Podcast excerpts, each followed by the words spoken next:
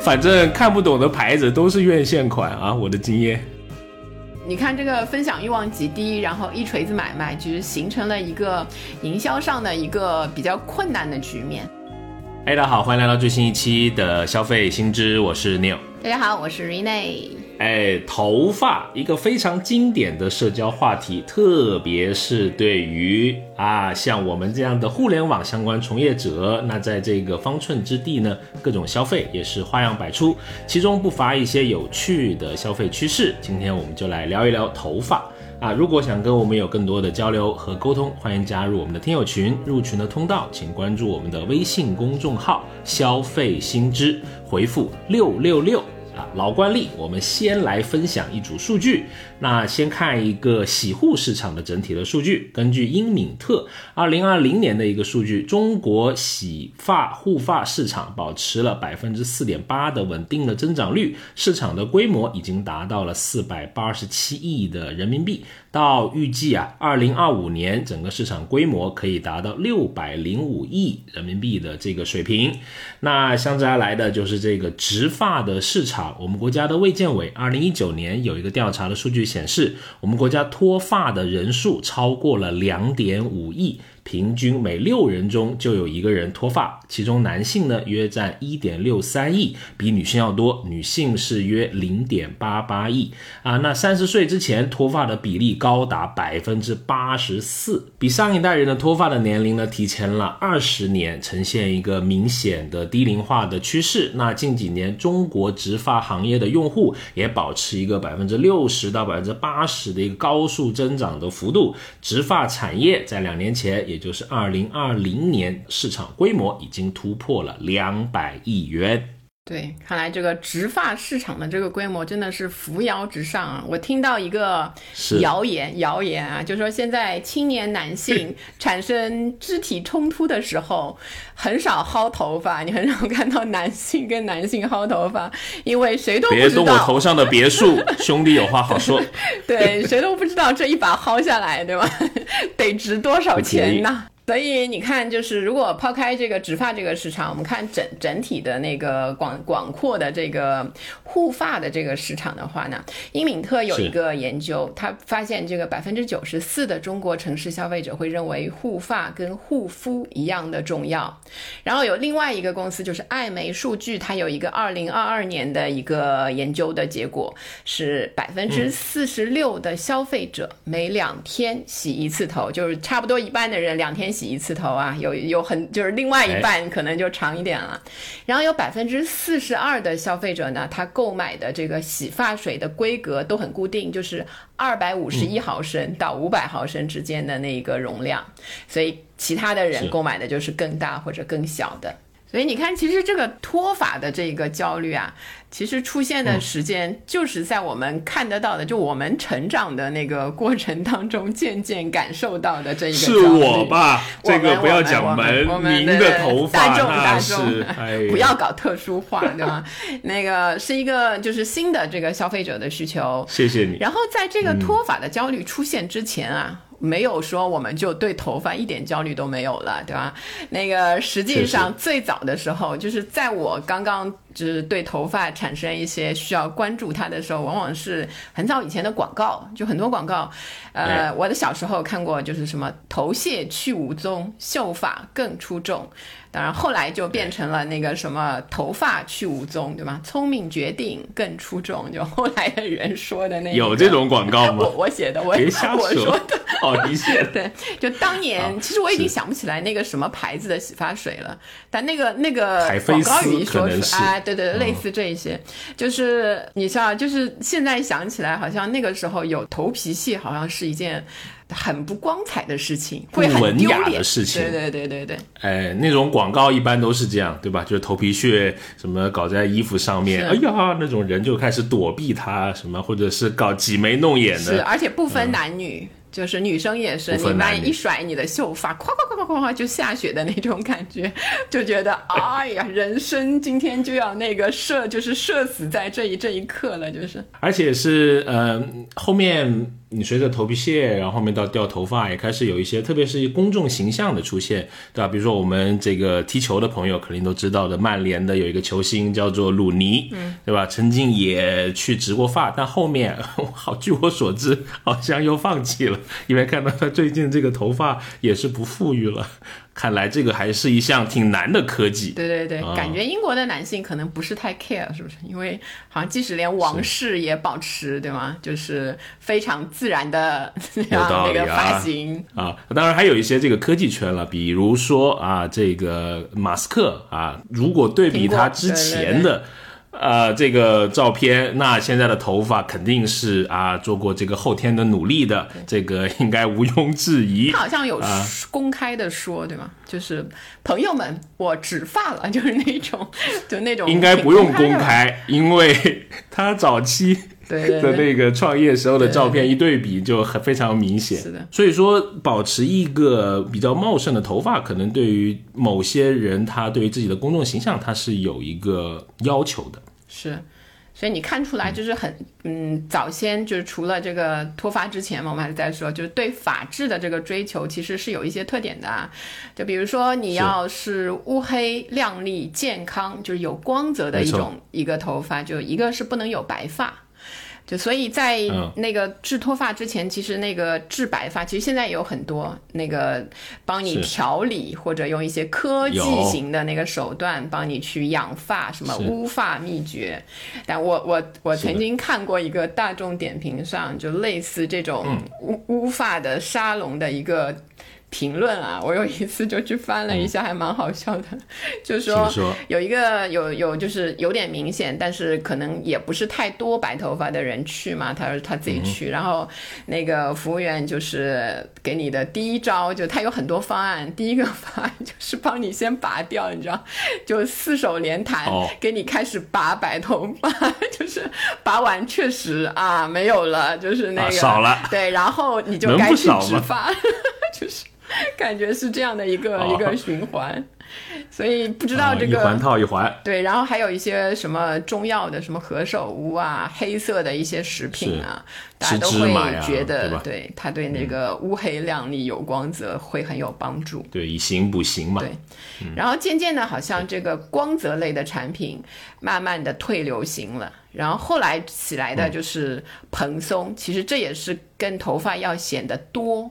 这一个审美的需求相呼应的，就是女女生啊，有一个叫蓬松的高颅顶，就像刘亦菲那样，就是非常完美。就是然后一个是显脸小，这个叫头包脸啊，你肯定不懂，就是一种长长法。小弟也有消费相关的商品，待会儿有机会也可以展开聊一聊。对，然后 你现在聊吧，是什么产品？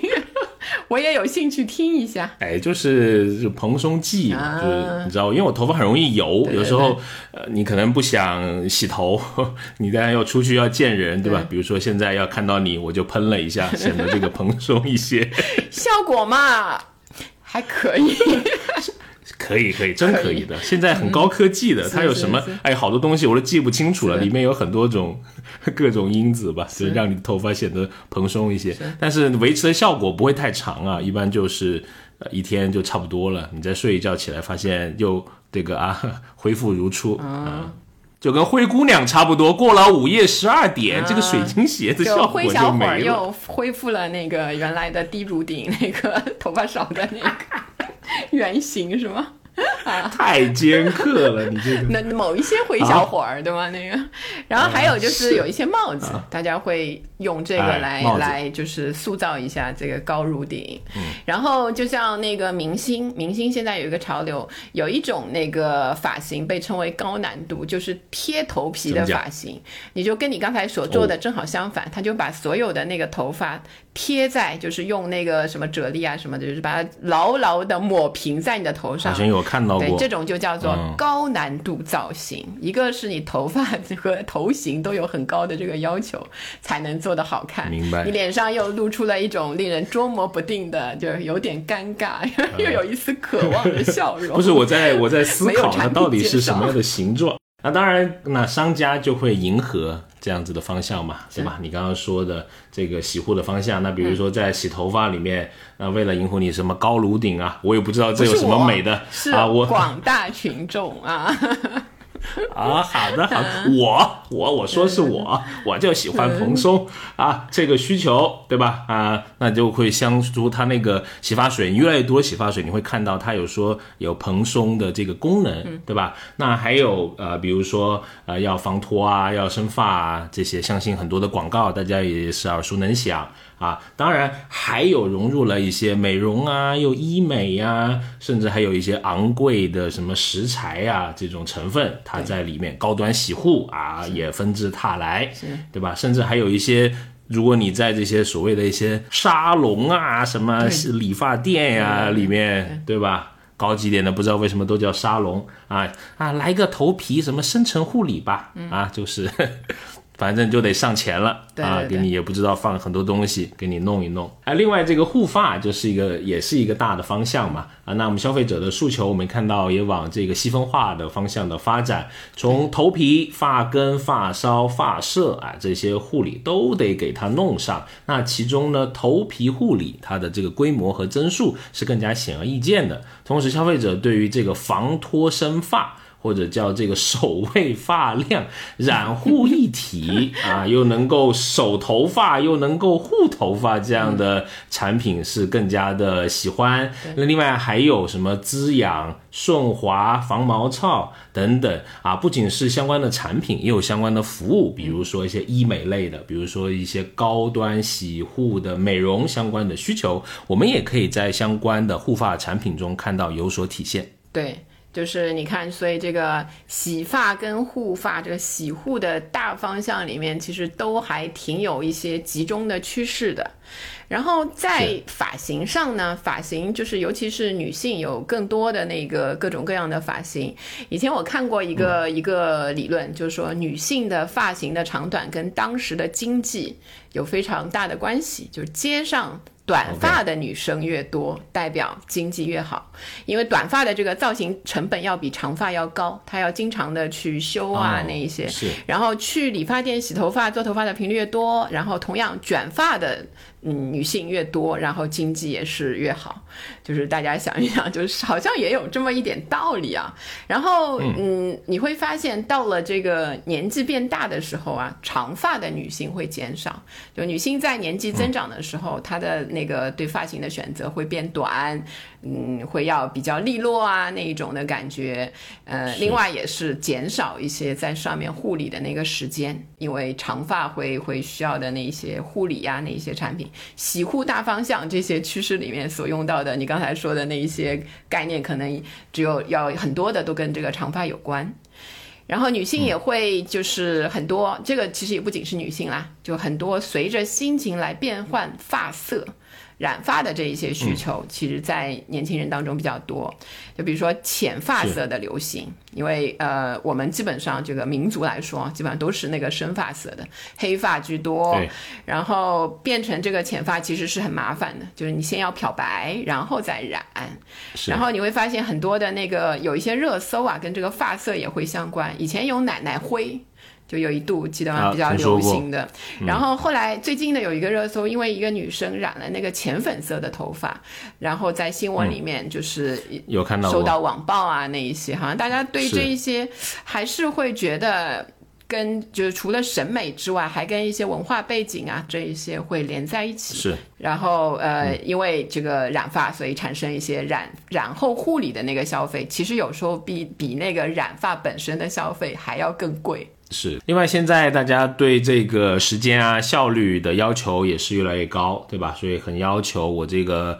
啊，头发能够快速的造型，我们之前聊过的一些各户的小家电，什么吹风筒啊、卷发棒啊，类似这些东西，对吧？那还有一个很有意思的，我现在还用不到啊，可能过二十年吧，估计就就它是始终它是得用到的，不知道我是不是喜欢。当时啊铺垫了那么多，就是 就是送你一个，送我一顶啊，什么东西？假发哦，假发不需要你，假发不便宜。啊，因为家里的亲戚有这个消费，我有去询问过，不太便宜啊。它其实也蛮好玩，它的材质也分有有真人的头发，那也有这些化学合成的、化纤的啊这种头发。我们有看到，早在啊二零零三年的七月十号，有一个叫做瑞贝卡的这这个公司呢，就在上海的证券交易所上市了，成为国内纺织品行业的第一股。啊，那从这个全球上来看呢，北美。非洲都是我们国家假发制品的前两大出口的目的地，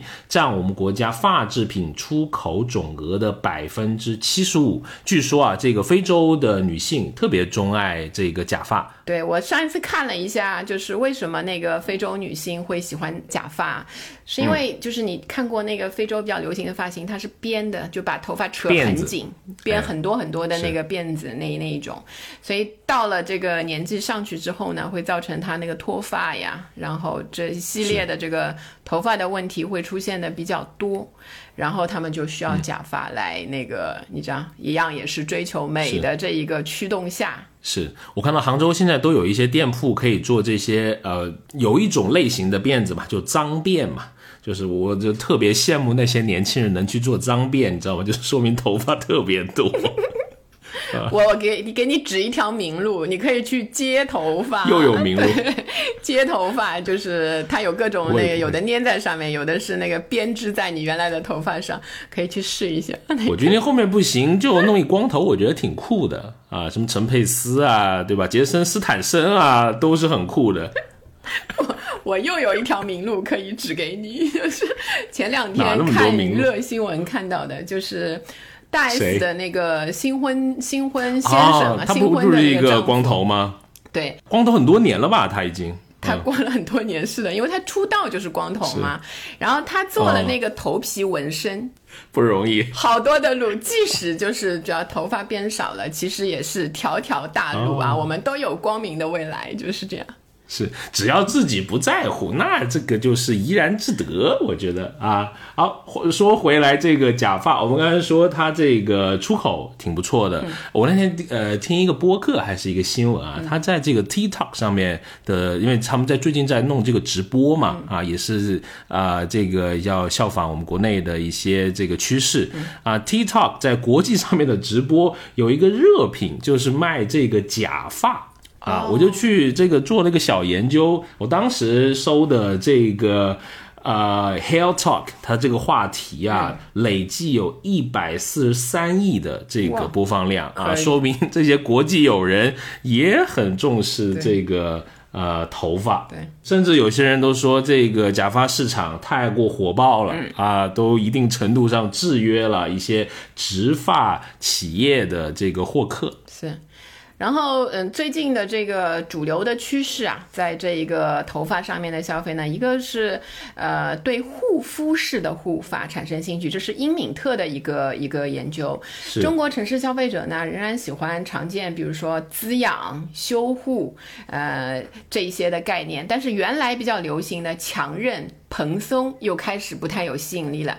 相反，消费者对护肤品跨界的护理宣称反响不错。比如说深层清洁，以前在那个呃皮肤的保养品上比较常见的，现在有百分之六十四的对头发的产品也开始追求这个深层清洁的概念。还有包括增强头发或者头皮的抵抗力，稳定头皮跟头发的状态和防护，还有舒缓。这一些概念呢都非常的流行，所以就是对头皮护理的那个专业态度是持一个肯定的。你刚才提到的这个头皮护理，对吧？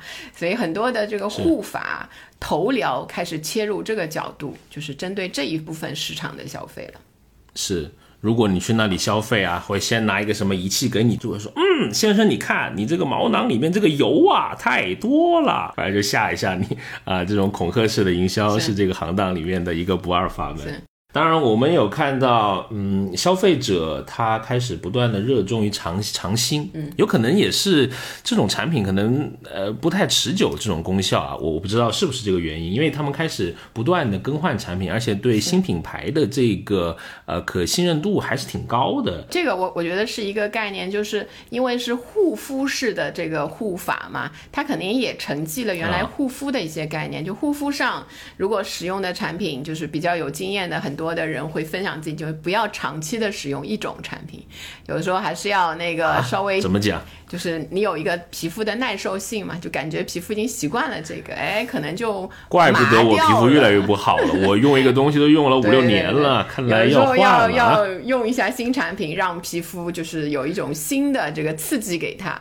然后它就啊产生一些新的更新啊，新陈代谢啊。那感觉这是一个大阴谋，肯定是这些新 品牌想出来的。在做那个就洗脑的那一个感觉。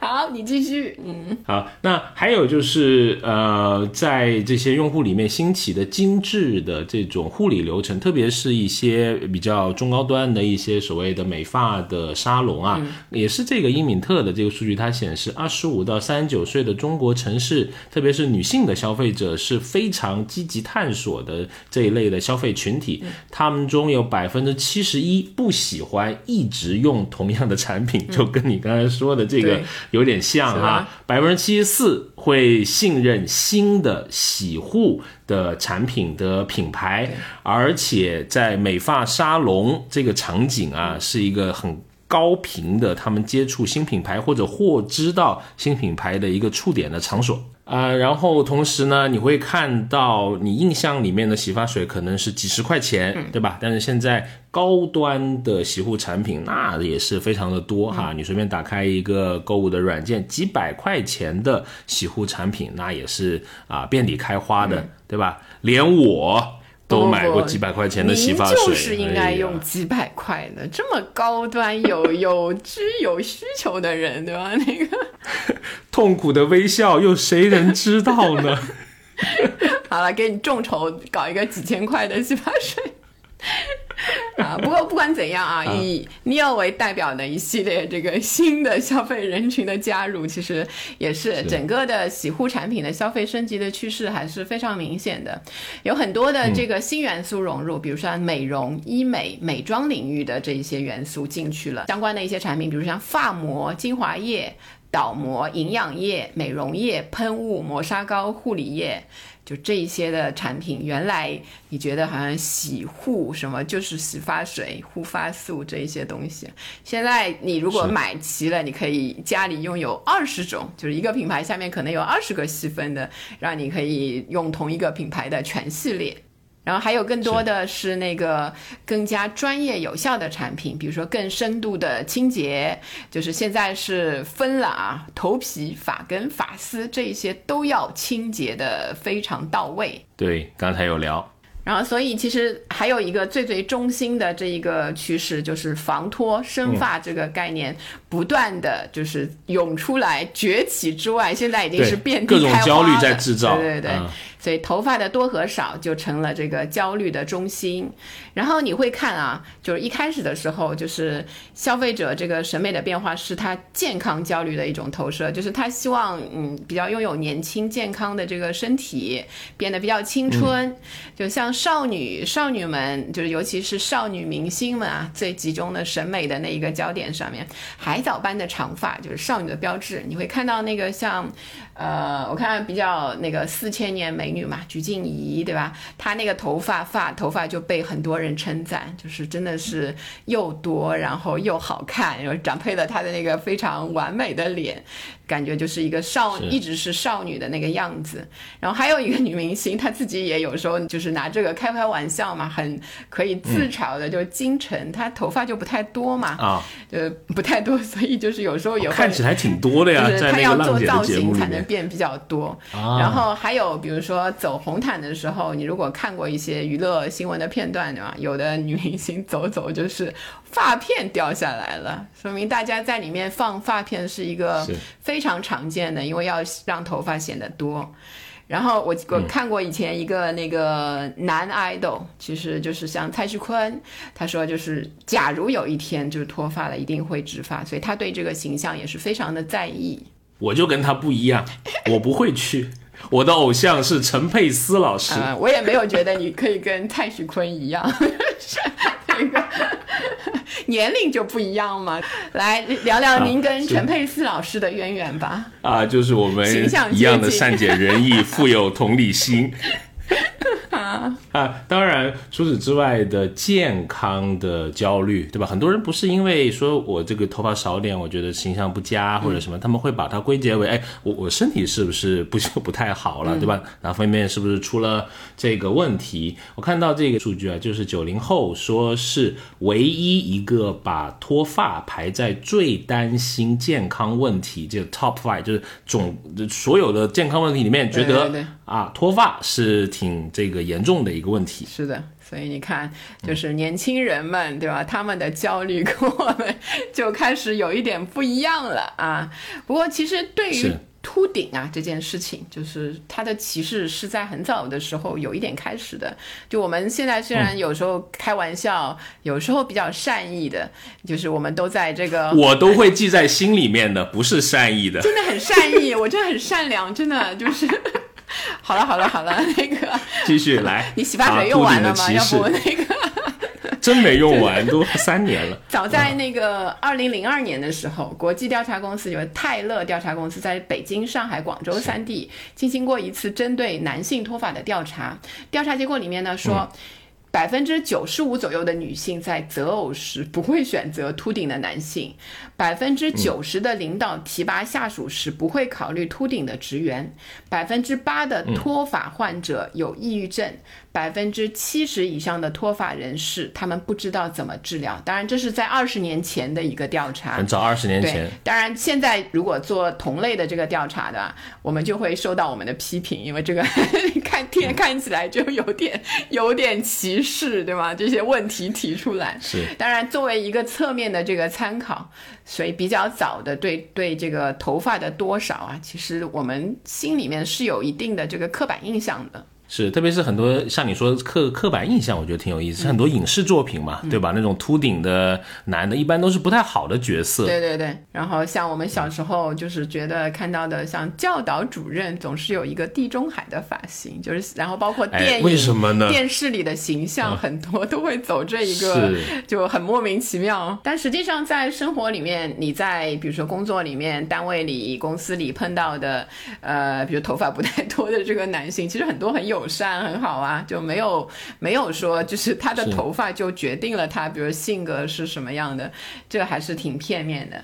而且就是你看现在的脱发的这个人数，前面我们说的就超过两点五亿，男士就是一点六三，女性就是零点八八，差不多男性就是四分之一的人脱发，女性是八分之一的人有脱发。实际上比较高薪的一些行业啊，什么 IT 行业、哎互联网、通信行业，不出意外的，就是高薪之外，也成为了这个头发较少的人群的重灾区。你这个用词啊，很小心。段子啊嗯什么的都会都会就是围绕着这个，包括他们大家自嘲的时候，好像也都那个，但是不是心里有一些隐隐的痛楚呢？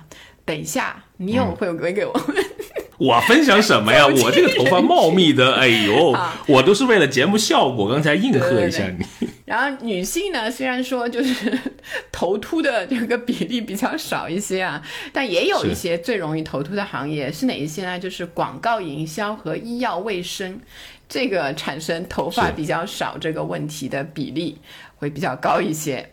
我来分享一下心路历程吧，就呃占大家可能一分钟的时间，好，来配一个比较那个哀伤的音乐来。不哀伤，不哀伤。好，来咋？哎呀，呃，就是呃，我觉得为什么会这样子呢？就这些行业，因为啊，它这个睡眠时间比较少，而且很容易焦虑，没错这个是头发问题的一个一个来源，对吧？你看我这几年就睡得特别好，我觉得我都这个逆生长了，这个头发。多多多多，哇！离离原上草，那个一岁一枯荣，昨天又比今天。好了，你不是说要对我友善一点的吗？你看你这个伪善的面容，真是。好，就是呃，我是是什么时候发现自己呃出现头发的这个问题呢？其实。呃，就是我那时候呃在租房子住，我印象很深刻。嗯，就我发现，我我老觉得我这个卫生间怎么老堵。就是之前的生活没碰到，因为那两年的创业很辛苦嘛，就是老啊，睡不着觉啊，很焦虑啊，很很很不舒服啊，就是睡的也也时间也很少哈。然后发现老堵，就 就痛下决心去看到底为什么堵，把那个盖子掀起来看，很多头发，我就开始知道自己。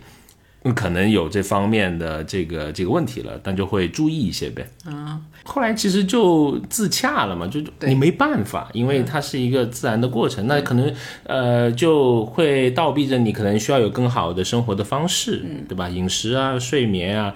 你只要压力其实一释放了，这个会有比较大的缓解。当然了，可能一些呃起一些美化作用，比如说蓬松类的洗发水啊，啊一些产品啊，对吧？你买一些也无伤大雅，我觉得啊，就自己别太焦虑了。哎，讲得好啊，反正只要自己不尴尬，剩下的那都是不是事儿。是啊，好，那作为这个过来人，对吧？跟大家分享一下。啊，我们这个地中海圈的这个所见所闻，嗯啊，那这个淘系的这个整体的这个数据，我们可以看到，其实护发女性的这个用户啊，还是占更多数的，要占到近八成，而且年纪会更加的轻，比之前哈。那是呢，但一旦触及到所谓的这个头皮护理，再加上防脱啊这两大的相关的需求，那男性的群体就有更好的这个品类的这种潜力。嗯啊，为什么我刚才说这是地中海呢？因为啊。我曾经服务过的一个公司，好巧不巧，我们就有一个这兴趣的微信群，叫做地中海协会。哎呦，这个里边，嗯，懂，一听一看名字，望闻就生意了。哎，主要干三个事情。第一个事情呢，就是互相讽刺和自黑啊，让你啊这个。这个脸皮啊越来越厚啊，刀枪不入。后面别人的什么眼神什么也污言秽语，我们也不去理会了。对，不就是头发多一点吗？有什么了不起的呢？是，就像你这样，我再说一个很刺激你的事情啊。我有时候去那个剪头发的时候，就会让它打薄一点，打薄一点，是不是很久没有听到这个字了？是吧？所以地中海那里是没有打薄这件事的，就是只有增厚，对吗？对对，我一般都说那个师傅啊，这个就帮我 修剪一下即可。好，那还有他别的功劳是什么呢？就是啊。推荐相关的产品，还有推荐相关的医生，因为有些人，你看我们这种嘻嘻哈哈讲出来，就是他没有那么严重，就是他拖是拖，但是不会到达需要进行这个医学方面的干预。但确实真的有一些朋友是困扰到了他的生活了，然后他就会呃，因为有的朋友他那个接触过医生嘛，他就会推荐不同医院的不同的医生啊，大家他们会交流，比如说用什么方法的药啊，但是来回其实都那几种的。配方了，他们就会啊互相互相着用。我确实也看到有一些朋友，比如说有些什么 M 型的啊，就他真的就拖的挺厉害的。他确实他经过一些努力啊，也也看到有有一些成效。那这个群里面呢，第三大的功能啊，就是夸奖啊。你看这个很矛盾对吧？鼓励对吧？那种感觉 啊，鼓励。对对对。反正这进这个群的目的就是要脱离这个群。从第一天开始，大家就是这么坚定的认为。对对对。就会购买一些什么样的设备啊，或者是器材啊之类的，来帮助这一些吗？器材真的没有没有没有看到，不过我们之前的这个调研里面，就是有发现现在有些什么生发仪啊、生发梳啊，我想可能是。呃，这些产品的渗透率还是很低的吧？就是我在我们那个我们那个群有有一两百个人吧，印象里面也很久没有去看了，对，因为我最近没有这种困扰了嘛，对不对？就没有在群里面活跃了。我们都知道啊，可以了，可以了，那个 说明真的挺在乎的啊，没办法，呃，设备是这样子，我觉得没有没看到特别多的，倒是我刚才有有聊的，就是治疗雄脱的一些药啊，那当然也会看到，经常有人会发一些偏方啦，什么。或者是一些他觉得比较不错的这个跟中医相关的一些方子进来，这些都有会了解什么何首乌啊、生姜啊，什么我们老家还有什么拿这种茶枯洗头，我都不知道茶枯是什么东西啊，对，反正也是种植物吧，它有这种。呃，洗头，但是也会有人在群里面说，它会有一些潜在的风险，比如说就有我知道的啊，就是比如说什么何首乌可能。这个量过大之后，可能对这个肝脏有一些损伤呗。所以你说的这个，其实就是在女生当中，虽然我们刚才说就是有时候还要打薄嘛，但是实际上随着年龄的上去，我现在也不打薄了，对 吧？那个可能就是哎呀，也渐渐的，下次也要让他打薄，对，渐渐跟你有条件上，没有条件创造条件也要给我打薄，考验一下小伙子，就要到头皮了吧？那个也不错。啊，但是总的来说呢，嗯，我自己的经验啊，就我看到大家的分享，我的一个小小的总结就是，很多时候大家都是以偏概全的，就大家了解到的知识其实都没有特别系统的这种的框架，嗯，而且很多人都比较迷信久病成医，就觉得我拖了那么久了，我肯定有这种偏方，我有一些好法子，你不知道而已，是的。啊，就会相信久病成医呗，是，嗯。真正去正规医院求医的，其实我觉得还是少数。是的，嗯，不太多。是，嗯。然后就我在女性当中的一些观察，其实就是对头发少这件事的关注，其实也有。但是很多呢，因为女性一方面因为产生的这个比例没有男性那么高，但是对蓬松啊、头发多那个追求。这个我觉得在心理上，这一些希望能够变头发多的那个需求，其实是都是在的。所以你看，女女性有一个很有意思，就是她很多人都会有很多的梳子。就比如说啊，就是交叉的，很多女性就是会把头颅啊变成一个交叉的一种梳子，把它分成，你看不清它的头颅，因为有时候你头颅分的久了，就显得很稀疏，会有一道痕迹，对吧？是是是。OK。然后还包括梳子会买的越来越贵。有一些梳子啊，我看到过有一个 T 打头的，对，有名的那个牌子对吧？就是那个贵族贵族的，还有很多联名款。对，我居然也知道这种，有吧？好像也用不上呀，肯定啊。哎，我有一次在那个飞，就是坐飞机的时候买过一个，就它有那种旅行的那一种，呃，就是确实质量还可以，因为用到现在还没有怎么坏，就但其他也没有什么作用，感觉就这一些可能就是真的是心理安慰，你买了之后感觉会有用这样子。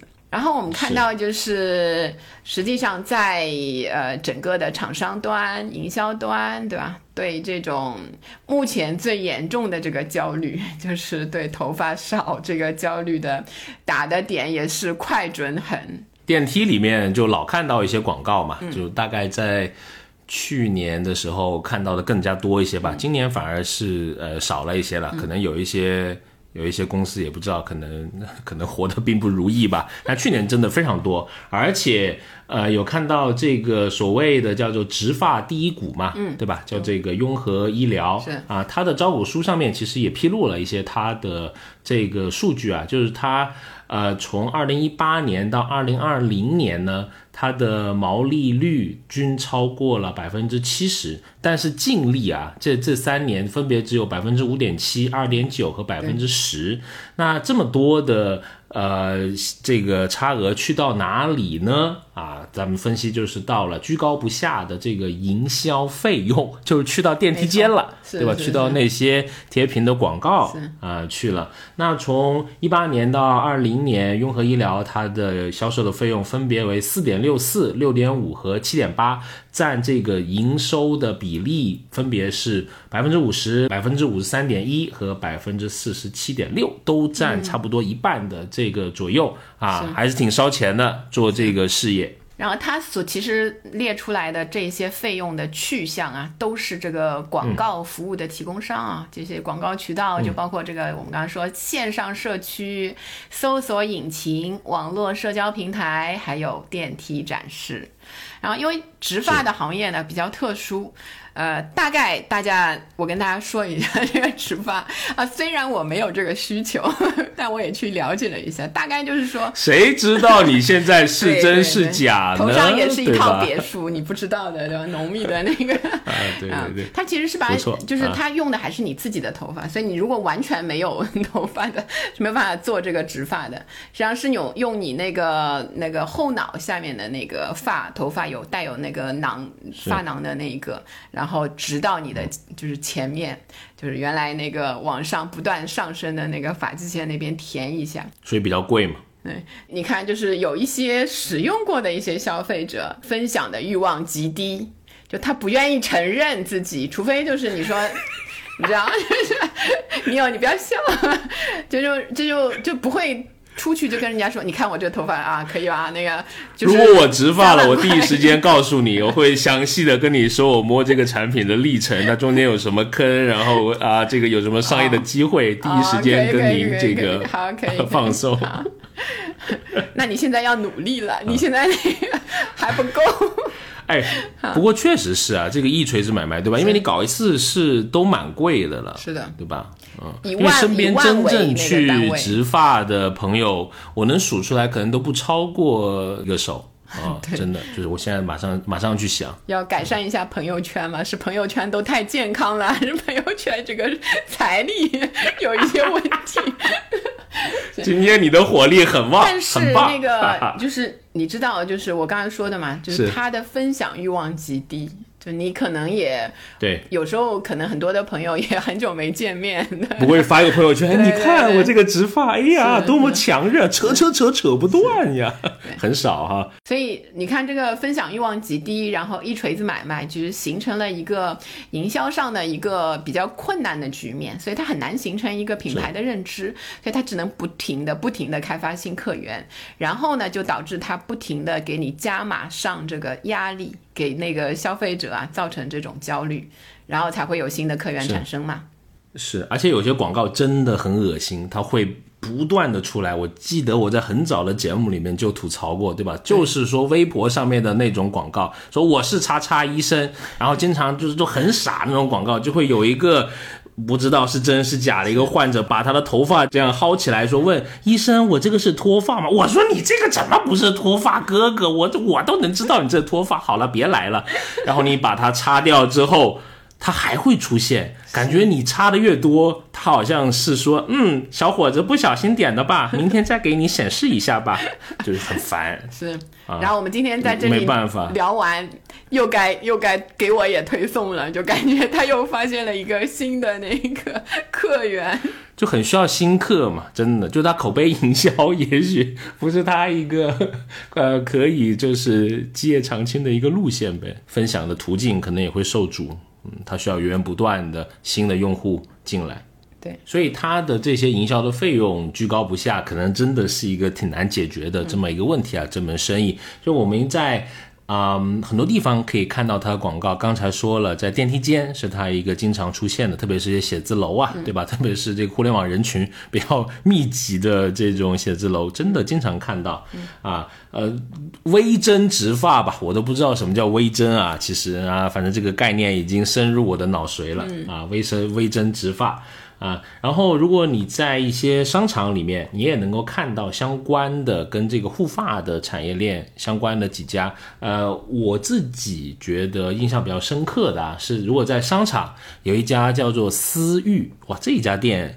挺厉害的，我查了一下，据说有超过在我家附近的两千家店铺都有，对对对，挺多的。嗯，不过它不会在特别那种嗯好的位置，它一般都在边角一些，好像好像理发店和这些护发店都是这样子的选择哈。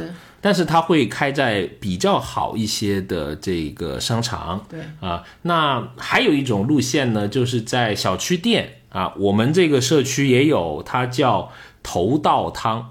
这个我看到他这个企业的名称，头为主的那种吗？养发为主的？呃，反正对，从这个切入点吧，可能里面也会找你各各种各样的问题，然后来做一些后续的这个消费。啊，那官网上宣称呢，它有超过九千家店。对对。啊，挺厉害的。反正我们这家店还没倒闭，我已经观察它大概有那么三四年了，还还屹立不倒，还在那里，说明还有些生意啊。